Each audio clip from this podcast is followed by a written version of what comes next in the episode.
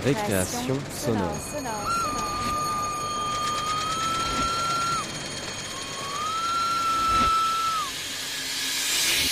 Sur Radio Campus Paris. Des voix, des sons, des silences, des auteurs. Ponurgia Nova. Awards.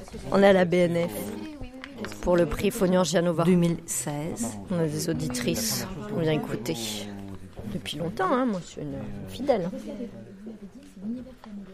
J'étais à ta place avant, avant celle de Nicolas Orber qui te l'a cédé. Moi, je me sentais pas légitime quand j'étais dedans, mais bon, j'avais vachement aimé. C'était super bien.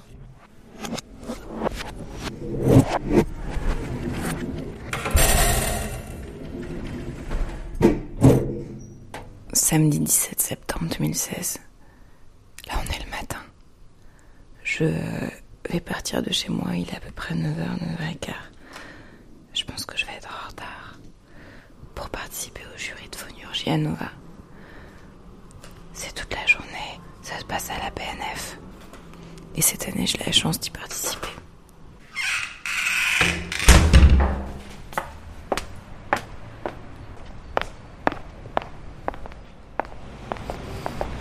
Il n'y a personne dans les rues, j'ai passé ma semaine à écouter euh, des pièces. Euh, Je sais pas combien il y avait de catégories. Il y avait le prix Pierre Schaeffer, il y avait le prix Archive de la Parole, le prix Field Recording, euh, le prix euh, Foliongia, le, le Grand Prix, le prix Fiction. Cinq catégories cette année. Et donc il fallait à peu près tout écouter parce que apparemment là on va pouvoir seulement entendre 20 minutes des pièces. Donc il y en avait la plupart qui faisaient euh, plus de 20 minutes, euh, une heure voire même. J'ai déjà mes préférés. Je sais lesquels m'ont touché. Mais par contre, j'ai jamais participé à une discussion autour de ces goûts-là. Normalement, c'est des choses un peu personnelles qu'on partage peu.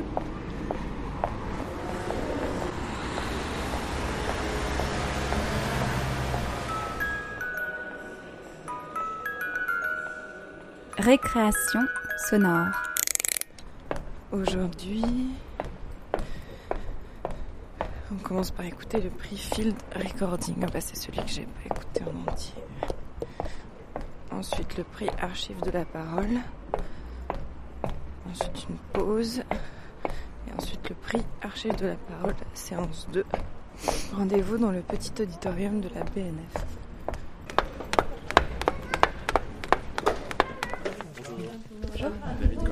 Jurys se rencontrent, on se dit bonjour, on se salue, on se présente, on se donne le nom, le nom de famille. Une table avec plein de bouteilles d'eau alignées, des micros. Une salle avec des fauteuils rouges, quelques personnes qui sont déjà installées, qui sont bien matinales. Je m'appelle Chantal Dumas. C'est la première fois que vous êtes euh, jury d'un prix radio. Oui, de prix radio, de prix radio, c'est la première fois. Je pense que oui. Je suis très contente parce que j'ai écouté plein de belles choses et j'ai hâte qu'on en parle. J'étais présidente du jury Fonurgia Nova 2016. J'ai pas de choix d'arrêter, je dois dire ça, ça je suis contente. Mais j'ai des préférés, ouais. Dans chacune des catégories aussi. Mais parfois, il y a, pour une raison ou une autre, une catégorie où il y a quatre pièces, il y en a trois qui, que je trouve très intéressantes pour différentes raisons. Alors là, la grande question, ça va être sur quels critères définir la, pièce, qui sera la pièce gagnante en fait. Alors, les trois critères. Rareté ou radicalité de la démarche. L'apport du sonore dans l'œuvre, alors c'est ça qui m'intéresse beaucoup particulièrement. Donc la recherche acoustique, l'écriture sonore. Ensuite, il peut y avoir aussi les qualités d'enregistrement. On est dans le field recording et qu'on a un son qui est très ample, qui nous restitue finalement le- l'espace comme si on y était. Et puis donc, mais ce qui est aussi un critère qui est important, c'est que on cherche pas ce qui est bien fait et ce qui est parfait. On cherche comme les traces de cette nouvelle écriture et aussi un, un point de vue d'auteur. Je pense que c'est ça qui est important. Qu'est-ce que toi, Léa, t'as envie de nous dire Parce que c'est ta propre perception, c'est ce que tu comprends, c'est ce que tu as ressenti. L'audibilité. Ça, pour moi, c'est un critère qui peut se discuter, ça, l'audibilité. T'es tout dit, mais là, ce qu'on veut dire, c'est souvent une chose qu'on dit en art contemporain, par exemple. C'est pas accessible. Alors, qu'est-ce que c'est l'accessibilité? Parfois, c'est de connaître un peu les codes d'entrée. Et très souvent, finalement, c'est peut-être pas de chercher à, à dire je veux comprendre.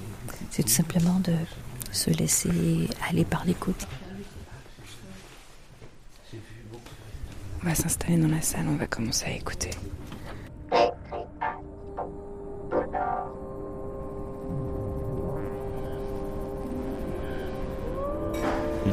Euh, bah voilà, attends, je parle un petit peu pour que tu vérifies le son. Mais euh, c'est une bonne question. Le vendredi euh, 7 octobre. Et il est 7h40 maintenant, 7h45. On est là aussitôt parce qu'il fallait trouver un moment pour, euh, pour se trouver et qu'on travaille tous les deux et que c'est pas évident. Je travaille dans un institut de- d'études et de, de conseil. Je suis technicien polyvalent, je me définis comme ça parce que je n'arrive pas à me définir autrement. Je m'appelle Théo Boulanger, j'ai 30 ans. Il y a plein de raisons pour lesquelles je ne vis pas du son. Déjà parce que ça me paraît assez euh, difficile d'associer euh, le plaisir de la création et la liberté qu'on peut en avoir avec euh, celle d'avoir des commandes spécifiques sur euh, quelque chose que l'on doit faire. Voilà, il- j'ai besoin aussi d'avoir un, moment où un moment à moi, on va dire, de- à penser un peu à sa propre existence finalement. Ouais. Là, euh, on est à, à Starbucks, il y a du bruit autour de nous. Si on veut filtrer l'ambiance, qu'est-ce qu'on fait? Ici, bah, c'est assez compliqué parce que la voix de la radio. C'est une voix normale, donc euh, je dirais un haut médium, mais euh, il y a surtout beaucoup de basses. qu'on- On peut essayer de le faire J'entends des voix à gauche, euh, des voix de clients, des bruits de pas. Ça doit être quelqu'un qui est, déterminé à aller au travail ce matin. Il y a les bruits de la machine derrière.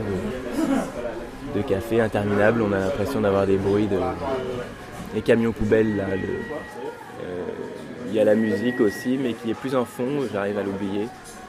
Elle est tellement présente qu'elle n'est plus là finalement. Elle, elle crée un silence. Et on n'entend pas le bruit de la gare.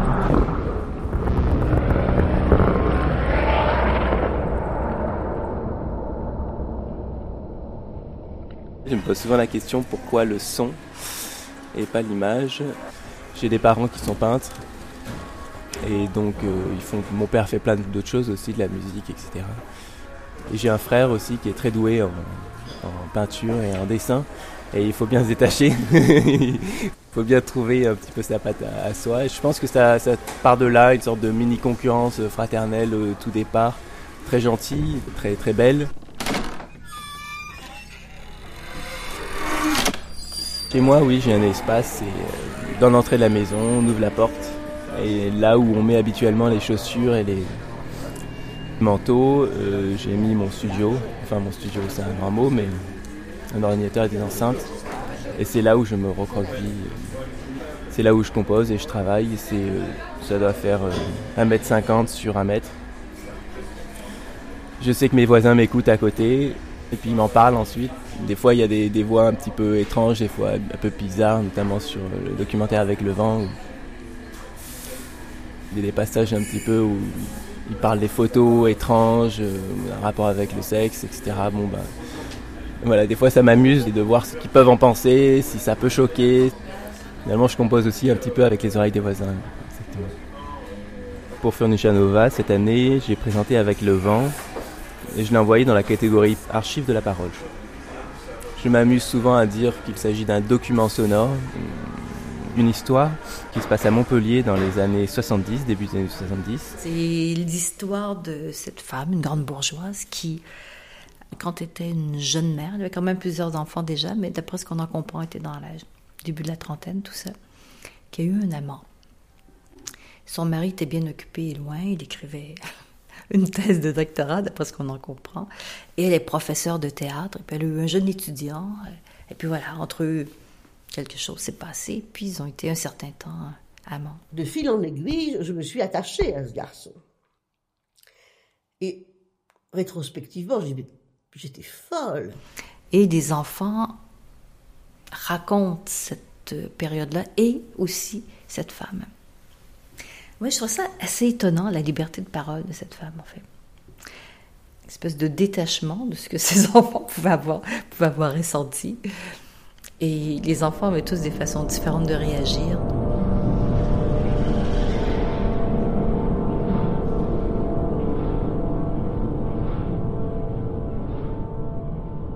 Si on écoute un extrait, euh, le souvenir de, de la voiture, à ce moment-là, Cécile se réveille euh, au milieu d'une maison. C'est une maison de campagne, ils sont en vacances. Elle est, on va dire, un petit peu perdue. Elle cherche sa mère et elle, euh, elle crie son nom euh, dans cette maison vide qui résonne. Je trouvais que c'était vide, la maison était vide et j'avais l'impression d'être toute seule dans la maison.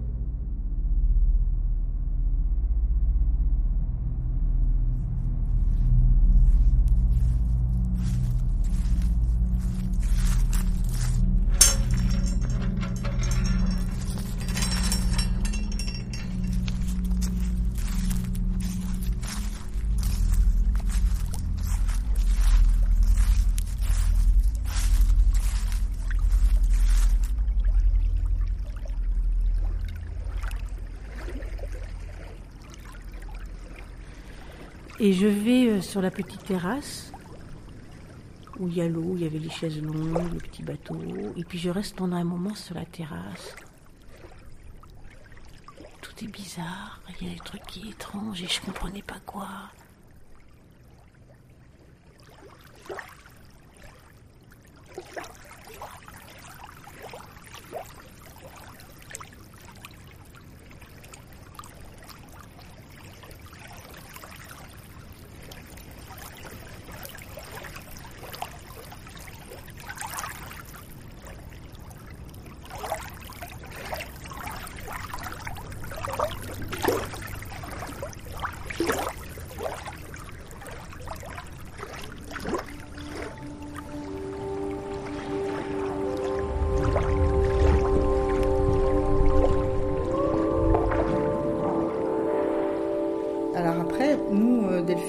Était plus petites, donc on était un petit peu innocentes, un petit peu... euh, J'ai fait le tour de la maison et tout d'un coup, voilà. Et puis après, j'ai appelé maman. J'ai dit maman, maman.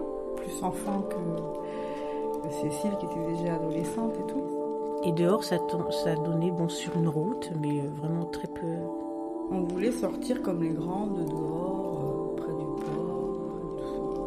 très peu fréquenté, avec un parking. Tout le long, il y avait des voitures, des voitures, des voitures. Et j'ai fait tout le long dans cette avenue, dans cette petite avenue, dans cette petite route.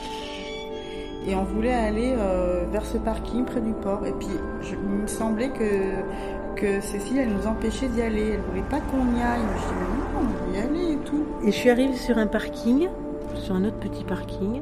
Il y avait un petit peu plus de voitures. Elle nous empêchait pour pas qu'on voit. Et puis tout d'un coup, je vois une voiture. euh, Maman dans une voiture, une de chevaux, je sais pas quoi. comme une 4L et on pouvait dormir dedans derrière, un peu allongé comme ça. Mais je crois que Cécile avait déjà vu avant nous que mamie attendait Pierre dans une voiture dans un parking près de l'hôtel du port de bref. Et je la vois bouger la voiture. Dong, dong, dong, dong, dong. Je mais qu'est-ce que c'est que ce truc? Je dis, je comprenais pas. Je l'ai regardé pendant un moment bouger et je me suis approchée de la voiture et je disais, maman, maman, maman, maman? Et je regardais la voiture et tout d'un coup la voiture elle a plus bougé. Qui c'est Micheline pour moi? Alors c'est ma grand-mère, mais j'aime pas le dire. Et donc euh, les enfants, il s'agit de mon oncle et de mes tantes. J'aime pas trop le dire parce que euh, souvent quand on enregistre sa famille, on... les auditeurs prennent le... écoutent le document comme s'il s'agissait d'un... d'une archive familiale, on va dire, pour essayer de résoudre des problèmes internes, ce qui n'est pas du tout le cas de mon côté. Il m'apparaît être plus un moyen de facilité pour moi d'acquérir la confiance des gens et de connaître cette histoire qui, qui est difficilement euh, trouvable, on va dire, parce que euh, c'est une histoire qui n'a jamais été réellement euh, racontée. C'est qu'il s'agit de souvenirs, mais un peu de souvenirs immaculés. Le documentaire, c'est que souvent c'est fort quand on part d'une expérience personnelle parce qu'on la connaît vraiment de l'intérieur en fait. Alors ça, c'est une des qualités qu'on retrouve dans, dans celui-là, c'est une parole de l'intérieur en fait, Mm. où on connaît. Il y a cette émotion qui est là et qui peut être communiquée aussi. J'ai eu l'idée de faire ce documentaire en 2010, quand j'ai habité euh, trois mois chez mes grands-parents, ma grand-mère et mon grand-père qui étaient encore vivants à l'époque. On était en transit, on va dire, avec, euh, ma femme. Et, à ce moment-là, je, me suis mis à les enregistrer sans cesse, tout le temps. C'est devenu carrément quelque chose de maladif. Euh, Et c'est là où j'ai fait Tu voudras vivre, qui est l'enregistrement d'une soirée. Je trouvais toutes les situations belles. son langage, la manière dont, dont- elle parle aussi, j'aime- j'aimerais réussir à, à- parler de cette même manière. Les mots qu'elle utilise, elle est précise. Donc euh, ça, j'avais envie de le réceptionner pour euh, peut-être probablement l'acquérir d'une certaine manière. J'avais l'impression d'avoir une relation un peu profitable par rapport à eux parce que je les enregistrais tout le temps. Et donc je me suis dit un soir, je vais pas l'enregistrer et je vais euh, parler avec elle humainement, normalement. et ce soir-là, elle m'a raconté cette histoire qui était magnifique. et là, j'ai pas regretté, enfin si, forcément j'ai regretté, mais j'ai profité d'un moment qui, qui va disparaître. Il faut l'accepter parce que tout disparaît au final. J'avais vraiment oublié complètement que j'avais un mari et cinq enfants. Et elle m'en a d'ailleurs mieux parlé, à mon avis, que quand je l'ai enregistré cinq ans plus tard. Fallait qu'elle oublie déjà peut-être qu'elle m'en a parlé, qu'elle en parle avec euh, la même énergie que la première fois, pour éviter qu'elle se sente répéter les choses. Et quand je l'ai enregistré, encore une fois, je me suis pris à son jeu, je me suis fait avoir, on va dire, parce que je trouve euh, son histoire euh, fabuleuse, c'est un récit d'amour. Je pensais faire un document qu'avec sa voix.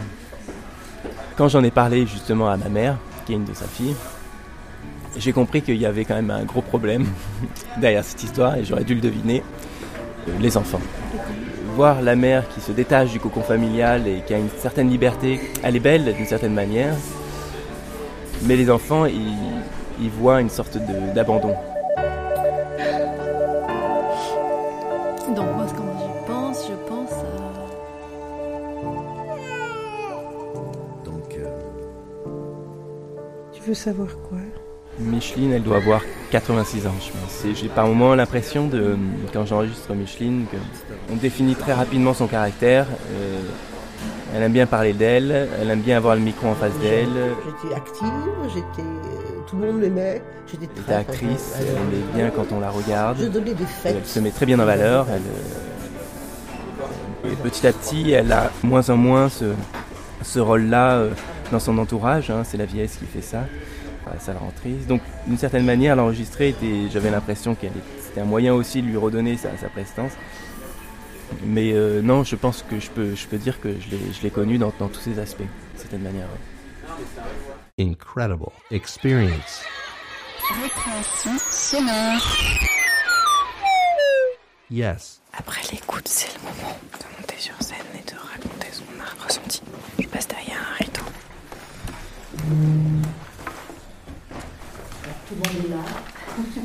Et si quelque chose nous touche, mais sans qu'on sache l'expliquer pourquoi Moi, il y a des pièces qui m'ont beaucoup touchée. Je sais pas si elles sont audibles.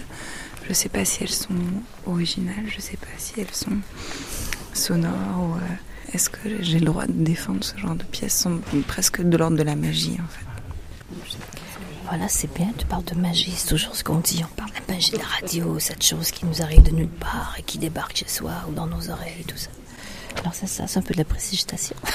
L'escamoteur. Escamoteur, oui. Production belge. Hein.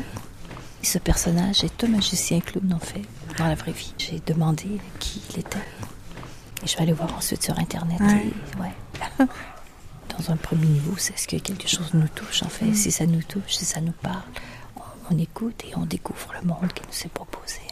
Alors maintenant, on se plonge dans la pièce de Kébiria Chomel qui s'appelle L'escamoteur. Tu m'entends? Est-ce que tu m'entends? Ouais, je Eh, tu m'entends? Je suis euh, une personne vivant à Bruxelles et qui fait euh, du documentaire radio principalement.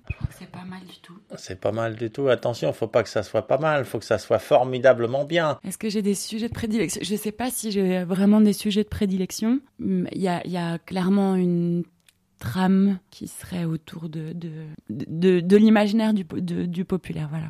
Quelque chose de, de cet ordre-là. Ouais, oh, oh. Cet escamoteur, c'est Alain de Moyencourt, qui est un très très grand magicien. Très grand dans le sens de très très talentueux.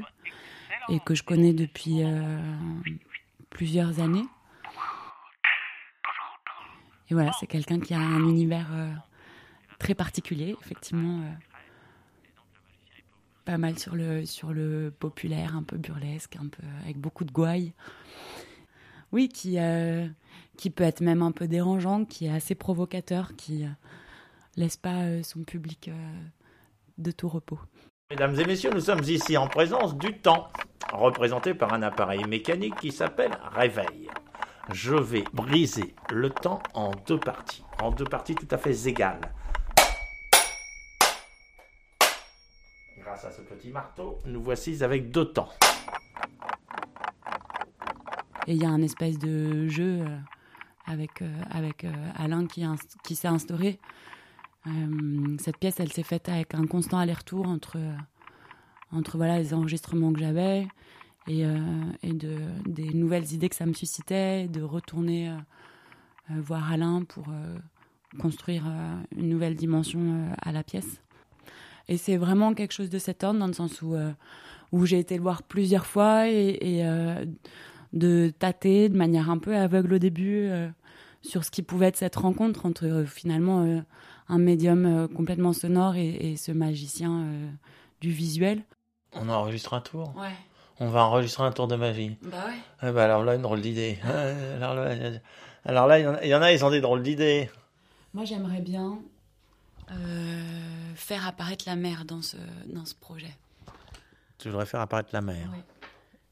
Je sais plus quel est le, le, le premier petit tour auquel j'avais pensé. Je crois que vraiment mon, mon idée de, de base, c'était euh, cette histoire de faire apparaître euh, la mer. Puisque le magicien fait apparaître euh, des images visuelles, je me suis dit qu'on on- on allait faire apparaître euh, une image sonore. Et puis après, les, les, euh, les autres tours de magie sont venus, euh, euh, voilà, au fur et à mesure, en, dialoguant euh, avec Alain, en regardant énormément de, films sur la magie, de, conférences. Je me suis vraiment creusé la tête pour des choses très très simples au final, mais qui ont pris leur temps pour, pour émerger. Toujours vider la première eau. Important. Vérifier si ça bouge. Décaloter le petit pied. Porter l'huître à sa bouche et la déglutir.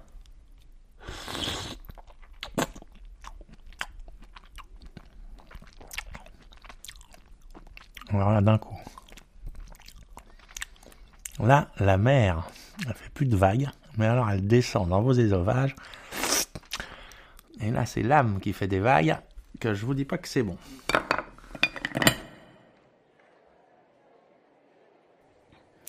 Oui, c'est un peu, c'est en tout cas, c'est euh, clairement euh, à, la, à la limite du documentaire, un peu de la fiction. En tout cas, c'est un objet dans lequel il y a beaucoup d'écriture, euh, effectivement, et c'est pas juste un portrait ou un témoignage.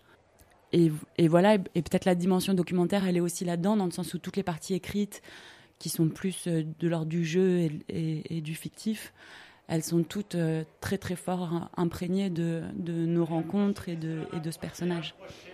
Car plus vous serez prêts, mieux vous y verrez. Alors approchez encore un peu, n'ayez pas peur. Approchez-vous encore. Donc je suis arrivée avec des, des, euh, propositions euh, plus ou moins précises euh, en face d'Alain. Et, et voilà, et je lui ai demandé parfois de jouer la comédie avec des choses très écrites et de répéter, et de refaire. Et c'est quelque chose que j'ai jamais fait, presque de la direction d'acteur, surtout avec quelqu'un qui, qui n'est pas euh, comédien. Je vais vous faire non seulement apparaître, mais en plus disparaître une colombe. Oui, je crois que ça a été un peu, un peu le défi euh, de, de ce projet où, euh, où j'arrivais euh, toujours en- enthousiaste avec ces idées qui fleurissaient. Et puis je repartais avec mes enregistrements en me disant ça, ça, ne donne rien du tout, ça ne va pas marcher. Et je me souviens que, que hum, Carmelo de, de la CSR, qui est, qui est chargé de production, euh, m'avait dit mais la magie n'est pas dans le micro, la magie n'est pas dans les enregistrements. Ce sera euh, par la suite dans le montage, dans, dans l'enchaînement des choses. Et je crois qu'il avait euh, absolument raison. Oui, c'était la première fois que je participais au concours Fonurgia Nova. C'est qu'il y a, y a hum, encore plus spécifiquement euh, au, festival Fonurgia Nova cette, euh, cette dimension où le, où le jury euh, parle et échange des pièces devant le public. Et ça, je crois que c'est très intéressant, enrichissant. Voilà, et puis par ailleurs, donc j'étais dans la, catégorie découverte Pierre Schaeffer et, et, euh, je- et cette dimension de, découverte, je me disais que c'était un espace approprié pour l'escamoteur, justement dans, sa, dans son identité un peu hybride. Je me disais que qu'il y aurait une oreille adaptée euh, euh, à Phonurgia. Il y a une fois où je me suis fait apparaître à poil dans un bureau de l'Élysée, en plein cœur d'une réunion ministérielle. Paf, comme ça, un claquement de doigts et hop, j'étais à poil à l'Élysée. Tiens, ça me rappelle la fois où je me suis jeté du haut du 20e étage pour voir. Tiens, rien que pour voir, je me suis jeté du haut du 20e étage et là j'ai vu. Ah, j'ai vu une baleine. Alors je me suis mis à nager dans les artères de la baleine. Je suis sorti de là complètement défoncé. Alors là, été faire du skate au troca avec les copains, ça m'a propulsé dans les étoiles. Je skate sur les étoiles pour pas me noyer et je me fais chier dans l'univers. Je vous aime, je vous aime, je vous aime. Et puis tiens, j'avale ma radio.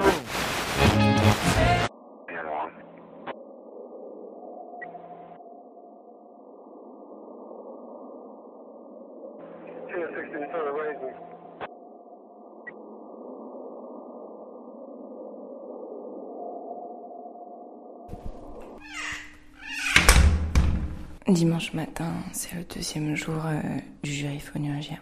On a rendez-vous à 9h30, il est à peu près 9h15. Je pense que je vais être en retard. Voilà, je suis vraiment en retard parce que le métro il arrive dans 4 minutes. Il arrive euh, au moment où je dois être là-bas déjà.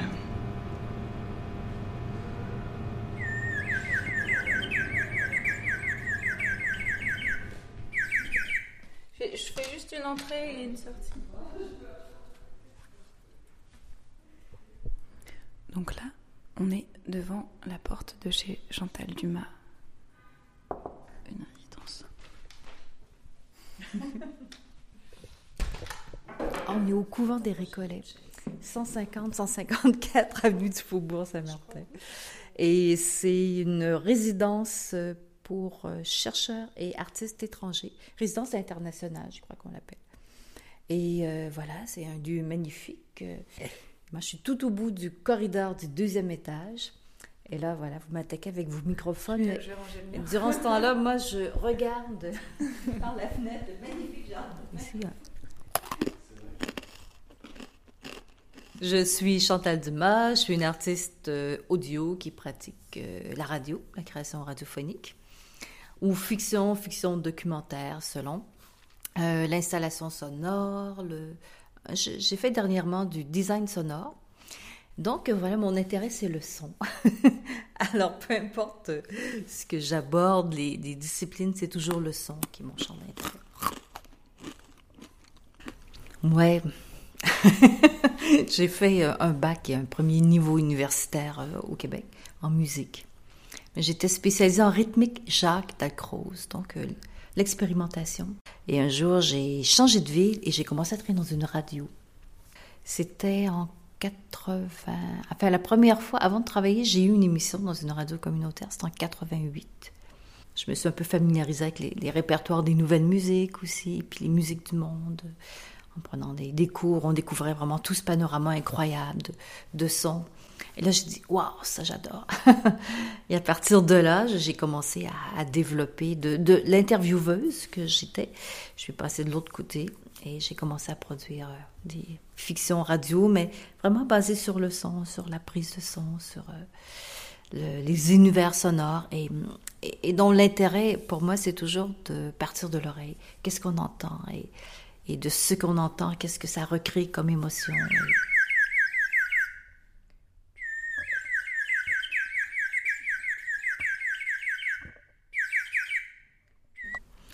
Son doudou. Moi, j'aime beaucoup les oiseaux. Tu sais, des fois, c'est juste quand tu es dans ton lit et as la, tu tires les couvertures et tu as la tête sur un oreiller vraiment douillet. juste des sons tout petits, tout doux à l'oreille. Ça, c'est, mais ça, c'est très, très privé, mais c'est vraiment très, très réconfortant. Et sinon, euh, j'aime les sons plus vigoureux. J'ai beaucoup enregistré des trains aussi à New York, justement. Ça, c'est pas que c'est doux, mais c'est tellement euh, prenant avec tous les grinchements d'aigus et les graves et la rythmique aussi du passage des trains quand on est sur une voie ferrée. Puis en tant que Canadien, il y a toujours dans un paysage un train qui passe quelque part.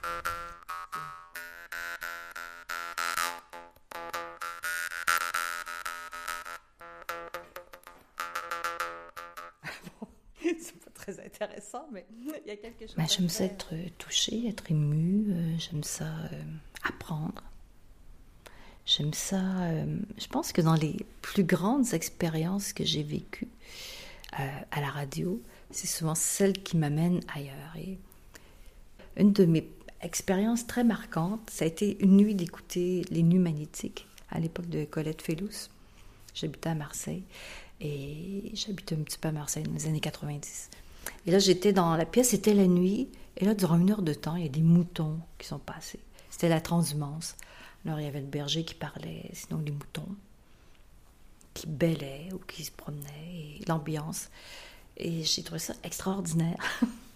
Parce qu'il y avait pour moi ce que m'apportait la radio, cette chose immatérielle, enfin les ondes qui étaient dans cette pièce remplissaient tout à coup l'espace d'un d'un univers qui était qui peut-être de compter des moutons m'amenait vers le sommeil, mais en dehors de ça me projetait dans cet espace où j'étais jamais allée et, tout à coup je découvrais quel était le son, quelle était la vie, quelle était et ça j'adorais ça en fait.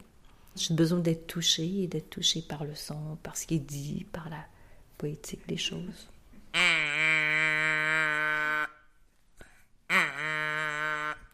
Ça pourrait être un mouton. On n'est pas certain que c'est une vache. Pris plusieurs. Certainement qu'une sensibilité féminine, une sensibilité masculine, en général. Moi, je l'attribuerais plus à, peut-être pas à la façon d'écouter, mais au sujet ou, aux choses qu'on va peut-être tenter d'enregistrer, en fait. Dans cette catégorie s'appelle les archives de la parole. C'était presque tous des femmes qui les avaient réalisées. Et c'était beaucoup le, les rencontres entre la mère et la grand-mère, ou la petite fille et la grand-mère, ou... Et il y avait cette intimité, puis cette euh, bon, capacité d'écoute et, et d'être dans l'intime, en fait. D'être dans l'intime sans être indiscret. Et ça, c'est probablement assez féminin, je dirais. Cette capacité de, de créer le, un climat, d'être d'être sur ce territoire-là, qui est celui peut-être plus de l'émotif. Et toi, tu étais la première présidente du jury, euh, Ah. présidente. Ah, mais c'était le temps, c'était vraiment le temps. ça fait combien d'années que ça existe, le festival? On fêtait les 30 ans de, de Fonurgia Nova. Le, je sais pas qu'on, pourquoi on a attendu, mais j'ai pris ça fièrement. J'ai dit, bon, voilà, on demande à une Québécoise. Ben, je dois dire que déjà, de faire partie de cette grande tablée, parce qu'on était plusieurs, on était combien? 8, 10 Donc, euh, moi, je trouvais que c'était une fête. Euh, L'expérience de la présidente, en fait, j'ai trouvé ça assez euh, amusant. Bon, je trouvais qu'il y avait cette responsabilité de donner une part de parole à chaque, que tout le monde puisse s'exprimer. Et euh, comme les personnalités viennent de lieux un peu différentes, et il y a des gens qui étaient plus de la radio, certaines personnes qui sont moins dans la pratique de la radio, mais plus dans l'écoute et dans l'appréciation. Donc, il y avait, bon, fallait trouver une façon pour que tout le monde puisse avoir sa, une parole qui soit juste. Et je trouvais que c'était magnifique, une magnifique composition de jury, en fait. Il y avait des approches plus sensibles, parfois d'autres qui étaient plus emportées, certaines un peu plus près de l'analyse. Euh, Peu importe d'où l'on est ou, ou d'où l'on écoute, on est en premier lieu tous un auditeur. Donc, en partant de là, toutes les paroles sont bien. Et euh, je sais pas, moi je trouve ça amusant. Puis même, euh, être président, des fois, il y a des pièces sur lesquelles tu veux plus ou moins te prononcer ou certaines qui te parlent moins. Donc moi, j'avais tout loisir de, ne pas en parler, en fait. Je donnais les droits de parole et à votre tour, à votre tour, oui, vous avez dit ces choses super ou non? Donc je me suis réfugiée une fois ou deux où j'avais pas trop envie d'en parler d'une chose ou d'une autre. Mais sinon, j'étais assez enthousiaste. Il y avait... Moi, toute la première série de, des archives de la parole, j'ai trouvé tout bien, en fait. Et alors, quels seraient tes, tes, critères à toi, si tu devais donner tes propres critères pour, euh, pour définir une pièce qui te plaît ou qui te touche, ce serait quoi? Bon, il y a, y a d'un point de vue, je vais commencer par le plus facile, d'un point de vue technique, quand même, certaines qualités de réalisation euh, technique. bon, euh, les trucs de base qui fassent qu'on entende surtout, si on est en train d'enregistrer, qu'on entende surtout la parole et, non ce qui se passe à côté, ou d'éviter d'avoir des, les, bruits de manipulation, par exemple. Comme par exemple, si je fais ça ici, là. Pour preneur de son, c'est insupportable parce que ça fait mal aux oreilles, mais pour l'auditeur, l'auditeur aussi. Le son est une chose très importante pour moi, parce que je trouve que trop souvent, on oublie à la radio que le son n'est pas que la parole.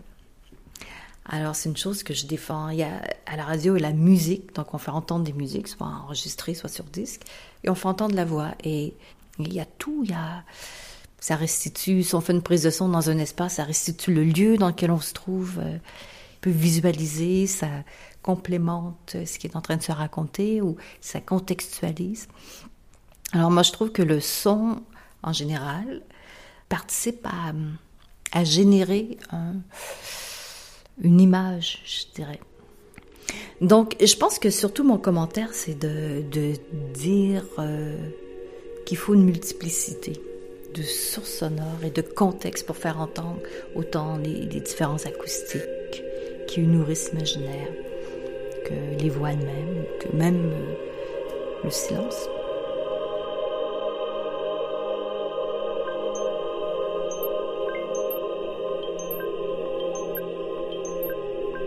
Récréation sonore.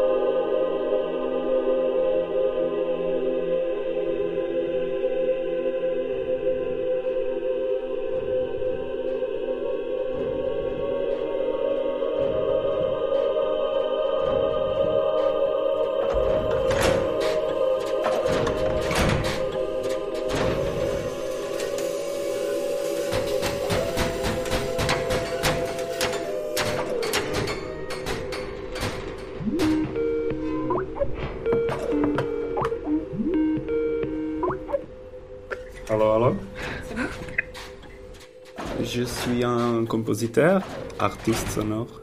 Oui, je suis un étudiant en ce moment. Si je, je, je gagne mon argent de faire le, travail de, l'ingénieur de son et de compositeur de la musique de film. Je m'appelle Ma Ma Martin Klusák et j'ai 29 ans. Jmenuji se Martin a je mi 29 let. Le titre de la composition, c'est La princesse au masque de fer. L'idée est venue parce que j'ai eu euh, un ordre de, mon prof qui, qui a une, un programme sur la radio tchèque. Et il m'a dit si, si, je, euh, si, je, si j'ai voulu faire une composition pour l'anniversaire de la révolution tchèque de 1989, la révolution de velours. Et pourquoi avec la Corée? C'était une idée qui est venue après. Euh, j'ai commencé à réfléchir sur le thème. J'ai euh, lu un magasin National Geographic euh, il y avait un, très long article de réfugiés de Corée du Nord. J'ai enregistré quelques sons très proches de la Corée. C'était pendant mes vacances euh, au Japon et en Russie. J'ai fait le, le transsibérien en fait. Euh, j'ai enregistré tout. Mais les acteurs qui parlent en coréen, je, je les trouvais à Prague, en Tchéquie. I have unbelievable news. 무슨 일인데? What happened? 오늘 아침에 사장님이 와서 말해줬는데 The boss came to me this morning 근무할 and mentioned I might be selected to work abroad. 뭐라고? What? 내 업무 성과가 뛰어나서 해외에 가서 일하게 될 수도 The boss 있을 것 told me I might go abroad because of my outstanding work effort. L'idée est très abstraite, c'est c'est de, c'est de la liberté. 당신은 행복하지 않아? You are not happy? Fait, j'ai réfléchi de travailler avec les idées abstraites comme la liberté ou les choses historiques comme euh, la, la relation diplomatique euh, entre la Tchéquie et la Corée du Nord, le rideau de fer. Et euh, je, je travaille pendant une année peut-être sur le scénario et après ça a gagné la forme de fiction. Ça raconte une, euh, une histoire d'une femme, de- d'un homme de, de Corée du Nord. Et la femme, elle va travailler à la République tchèque. L'homme, il reste euh, à Corée du Nord. Et quand il ne voit pas que la femme se rentre, il essaie à essa- échapper de- de- du système de la pays et il meurt. Alors, la, composition est vraiment euh, en multicouche de, euh, de genre euh, documentaire, fiction et la forme de musique. Euh, elle a été présentée dans plusieurs des concerts de la création sonore ou la musique électroacoustique et un de ces concerts était aussi à New York. Alors, c'était à Prague, à New York et maintenant à Paris aussi. Il y a beaucoup d'inspiration de la création euh, cinématographique. Cette pièce, euh, évidemment, n'est pas un film, c'est une, pièce sonore. Alors, euh, vous pouvez seulement imaginer comment l'image pouvait être. J'aime l'atmosphère du son, j'aime la profondeur, le, rythme et le, fait que ce que je peux dire avec le son, vous ne pouvez pas faire avec euh, l'image. Attends, je ferme la fenêtre. C'est mieux comme ça, il y a moins de son. Euh, Alors j'étais très heureux au première quand j'ai euh, lu en ligne que, euh, de, de la sélection. C'est un, un, un, de, un, de- d'un jeune compositeur d'être euh, dans une sélection comme ça. Ça m'a dit qu'il il faut que je travaille dans cette direction plus euh, dans la future. Dans la direction euh, plus sonore, moins musique. Peut-être peut-être l'institution de mon école est tr- très musicale. Il, euh, il faut que je m'écarte un peu. Si jamais vous voulez voir un film sans les images, vous pouvez entendre, écouter la princesse en masque de fer.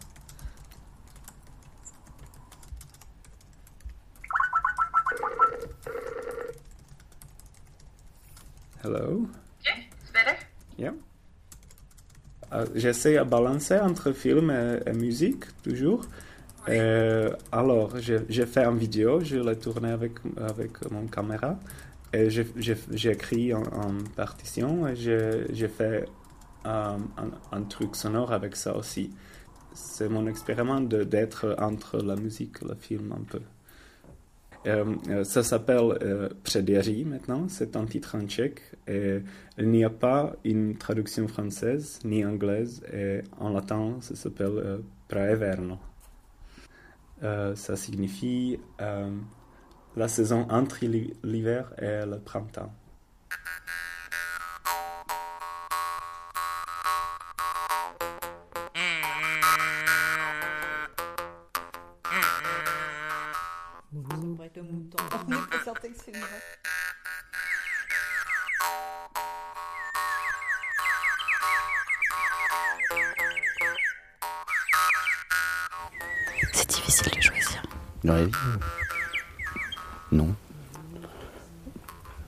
S'impose. Un critère simple, plaisir. de l'écoute.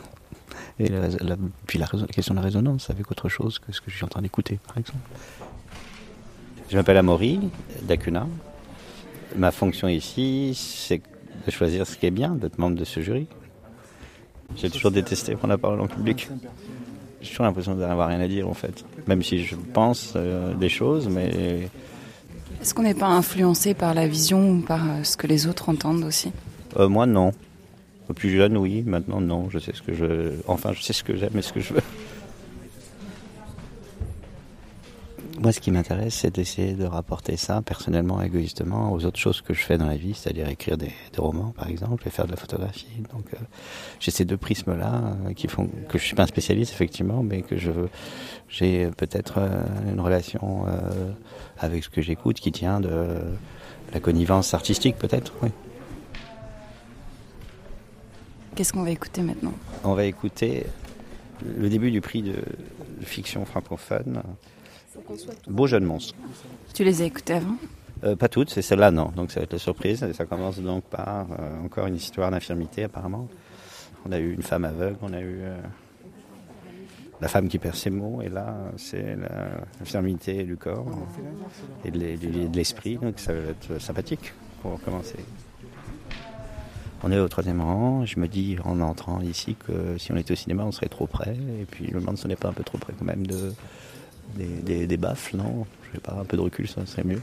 Comment tu vas sortir de là aujourd'hui Nourri et soulagé parce que c'est quand même épuisant et je me rends compte que hier soir, après avoir écouté 17 émissions, euh, j'avais l'esprit autant fatigué que le corps et pourtant mon corps n'avait pas bougé de sa place. Mais j'avais comme si j'avais des courbatures, c'était étrange. Salut, je m'appelle Willy. Enfin, ma mère, elle m'appelle Willy. Mes potes m'appellent Willing.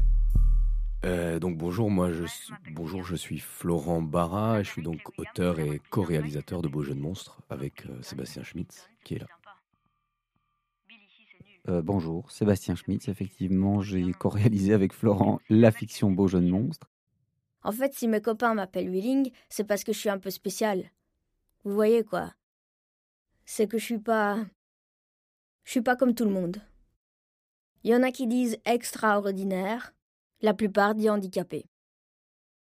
Ou handic. Beau Jeux de Monstres, c'est une fiction, euh, fiction radiophonique d'une heure euh, divisée en cinq épisodes de 9 à 13 minutes euh, que nous avons co-réalisé du coup avec Sébastien. Un texte que j'ai écrit moi en 2013, 14, je sais plus trop. En tout cas, c'est un texte que j'ai écrit spécifiquement pour l'adapter, enfin pour le réaliser en fiction radiophonique. Et, euh, et voilà, et c'est l'histoire de d'une jeune, enfin d'une bande de jeunes personnes handicapées qui vont euh, qui vont se, rebeller et faire un- un- une action coup de poing pour prendre une place dans une société qui souvent les euh, les exclut. Dans ma classe, on est cinq. On est comme les cinq meilleurs doigts de la meilleure main du monde. Ou les cinq meilleurs orteils du meilleur pied du monde. D'abord, il y a Alix.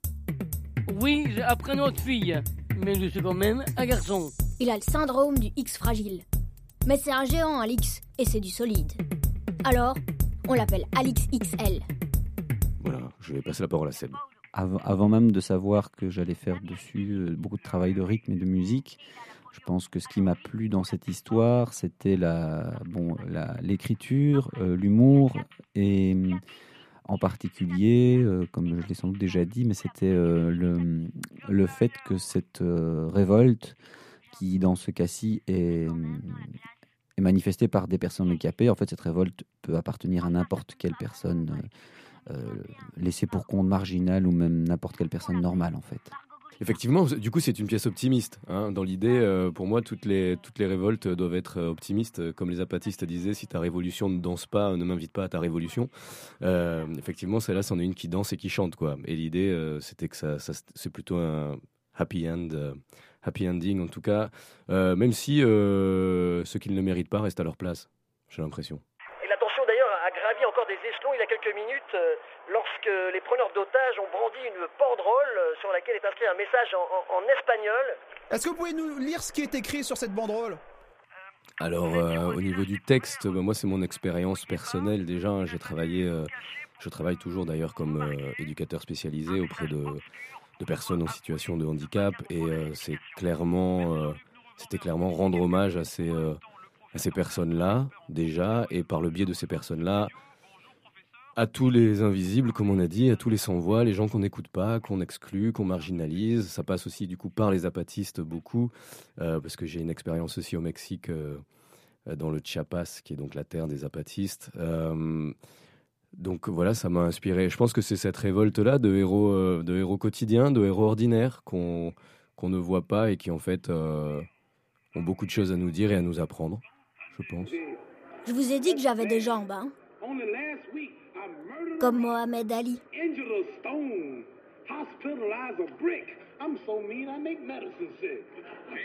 C'est mon idole. Il était pauvre et en plus il était noir. Ça aussi, ça fait relativiser. Quand on est pauvre et noir dans ce monde, c'est jamais facile. Mais lui, il s'est battu. Et pas contre n'importe qui. Il n'a pas voulu aller se battre contre les pauvres Vietnamiens qui lui avaient rien fait. Par contre, il est monté sur le ring. Moi, ce qui m'a donné envie, en tout cas au niveau du traitement sonore de cette histoire, c'était d'être à l'image de, de- du héros, euh, du personnage principal, donc euh, Mohamed Ali. C'est-à-dire qu'il fallait que, ça, que ce soit rythmé, que ce soit rapide, que, ce soit, que, ça, que ça claque en fait. Bim I'm gonna float like a butterfly and sting like a bee. George can't hit what his hands can't see. Now you see me, now you don't. Thank you for your Source de tendresse. Oui, ce- c'est Florent et moi qui chantons. Il y a un premier chœur où euh, on avait convié euh, tous les personnages. C'était un peu ça l'idée au départ, que tous- tous les personnages soient le chœur, représentent le chœur. Et en fait, pour des raisons, euh, je pense, pratiques et au final aussi d'intimité, on s'est rendu compte qu'en fait, le chœur à, à deux voix, euh, c'était c'était suffisant. Et donc, euh, voilà, comme euh, Florent a une voix de basse, moi un peu moins, euh, ça, ça- ça nous permettait d'aller euh, suffisamment dans les registres que nous recherchions.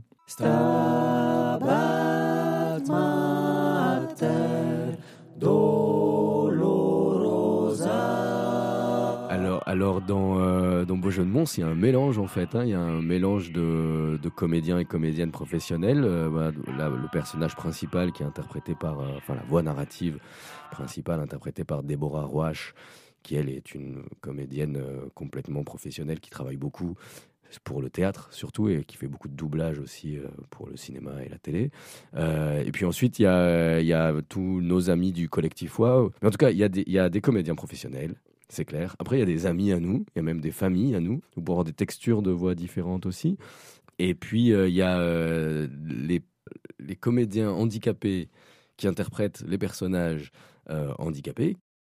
C'est des comédiens qui, qui travaillent et qui sont euh, pour la plupart euh, payés et qui vivent pas forcément du, jeu parce qu'on est a quand même pas beaucoup de monde qui arrive à faire ça, handicapés ou pas, mais en tout cas ce sont des, des comédiens handicapés, ouais.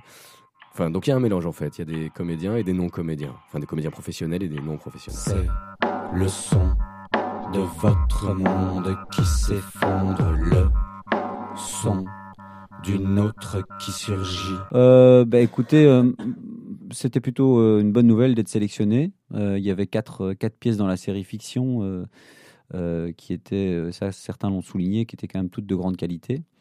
Après l'expérience de se faire euh, de se faire un peu critiquer sans avoir droit au retour euh, de la sorte, bah, c'est un peu euh, voilà, c'est pas c'est on a un peu l'impression d'être d'être tombé au, bac pour prendre des exemples français et de passer un examen oral. c'est assez c'est assez étrange. C'est le de votre monde qui s'effondre, le Donc oui, Beau jeu de monstre a été diffusé en séance d'écoute publique d'abord, et puis ensuite sur la RTBF, la radio nationale belge, quoi. là. Et puis ça a été diffusé après sur euh, ben, toutes les radios ici associatives, et, euh, et puis ça a été diffusé aussi sur Radio Campus Paris euh, pendant le festival Brouillage. monde qui s'effondre, le son, le son d'une autre qui surgit.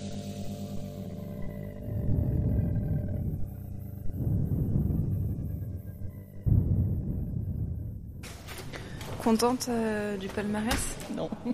non? Non. Oui, plutôt, parce que je trouve que des gens euh, avec beaucoup de talent ont été récompensés et justement récompensés, même si tout le monde n'est pas d'accord. Qu'est-ce qu'on va faire là? On va aller libérer euh, les gens qui se rongent les ongles, qui mordent dans les fauteuils, qui trépignent. Il y en a qui sont proches de la crise cardiaque. Bon, on y va alors ou on attend Il faut attendre Non, la on présidente attend du la- la présidente qui, qui a fui. À qui affine son. Il faut y aller. Mais je sais pas, on attend la présidente. Moi, je sais Mais pas. oui, je sais pas pourquoi elle est partie. Il y a encore un problème, vous pouvez revenir. C'est vrai Mais non. What's the problem Je vais me faire engueuler.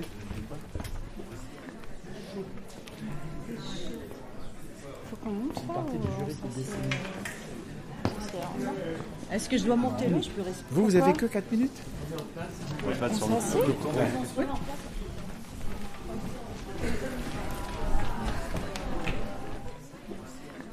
Et voilà, récréation sonore, c'est fini pour aujourd'hui. On se retrouve la semaine prochaine avec une émission encore spéciale à Nantes pour le festival sonore qui s'est déroulé tout ce week-end. Et puis, si vous voulez vous former au son, c'est possible avec Phone Urgianova qui vient de créer un nouveau stage à Paris. Retrouvez toutes les infos et les liens vers les pièces diffusées sur notre site internet www.radiocampusparis.org. Bon, que vous êtes prêts? Nous, y est presque.